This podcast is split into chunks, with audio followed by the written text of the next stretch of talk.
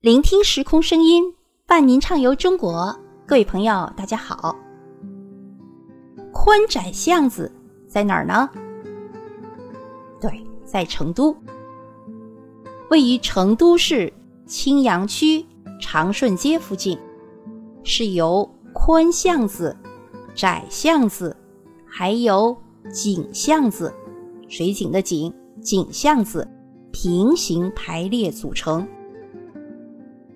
宽窄巷子是成都遗留下来的比较成规模的清代的古街道，与大慈寺、文殊院一起并称为成都三大历史文化名城保护街区。在这里，我们能体味到成都最原汁原味的休闲生活方式。我们首先来说一说宽巷子。宽巷子代表了最成都、最市井的民间文化。原住民、龙塘客栈、精美的门头、梧桐树、街檐下的老茶馆儿，在这里还可以看几十年前的老成都人摆龙门阵，欣赏成都美若天仙的美女秀蜀锦。到了夜晚，可以去看皮影啊，看木偶戏呀，还可以观赏即兴写书法等等。在宽巷子十一号，这里是一个景点，这个景点叫凯庐。凯庐这两个字是这幢宅子的名称。传说，在百年前，这个老宅子的主人留洋归来。他颇有一番革新的思想，于是就将自家的旧门庭焕然一新。院门用特制的青砖砌成带有弧形凸起的拱形宅门，门洞上方再嵌入中式传统的石匾，石匾上再采用大篆阳刻刻了两个字“凯庐”。这两个字的写法也进行了革新，一反当时中国人从右向左读字的规矩。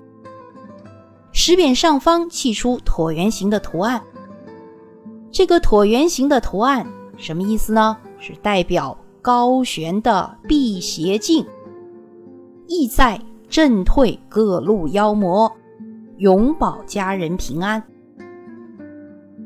在这幢老宅里还有很多故事。传说，一九四九年解放前夕，凯卢是川西电台台长陈锡和的私宅。陈锡和是刘文辉的部下。刘文辉是谁啊？四川人都知道刘文辉是谁。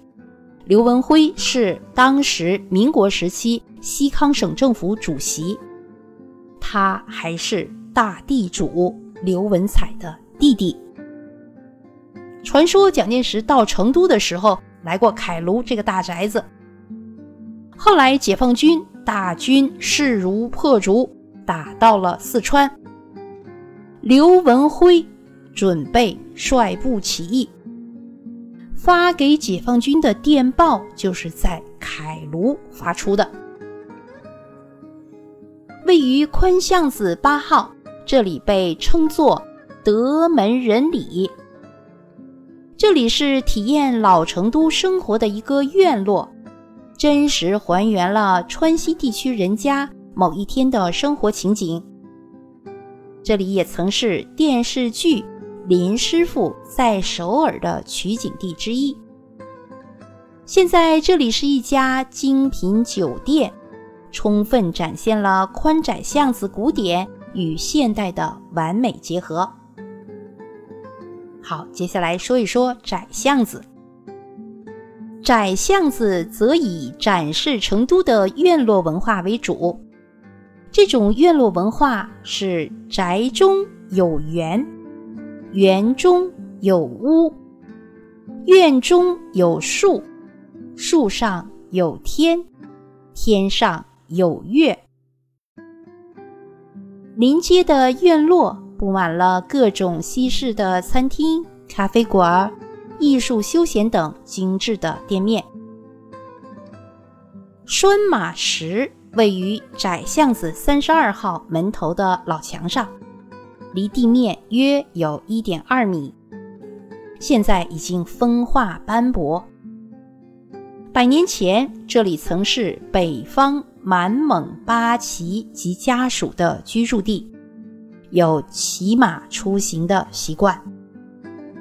拴马石也是北方文化在川西地区的符号性的表现。好，接下来我们说井巷子。井巷子是以酒吧、夜店、甜品店、特色零售为主题。小洋楼广场是井巷子中最具特色的建筑。据说法式小洋楼曾是一个大户人家的私宅，后来成为教堂。现在呢？